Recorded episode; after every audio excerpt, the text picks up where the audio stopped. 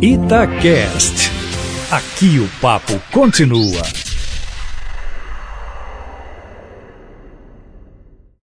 Como já estava antecipado, o presidente Jair Bolsonaro vetou diversos pontos da lei de abuso de autoridade que havia sido aprovada pelo Congresso Nacional.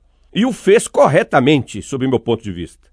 Do jeito que estava, essa lei iria restringir indevidamente a capacidade de atuação da Polícia Investigativa, do Ministério Público e até do Judiciário. Semanas atrás, já havia defendido esse argumento aqui na Itatiaia. A lei de abuso de autoridade não foi vetada por completo.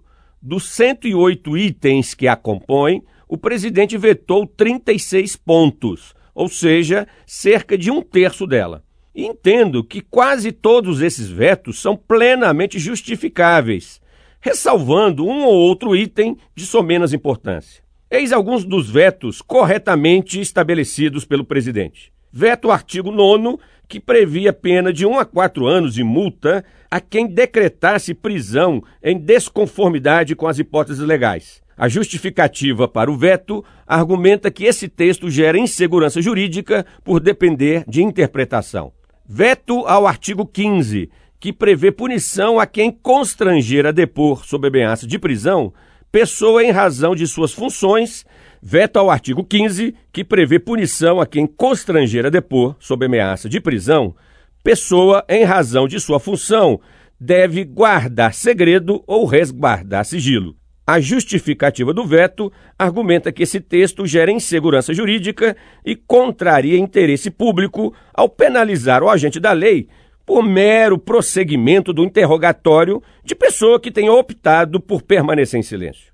Veto ao artigo 30, que pune a autoridade que iniciar ou avançar na persecução penal sem justa causa fundamentada ou contra a pessoa que se sabe inocente.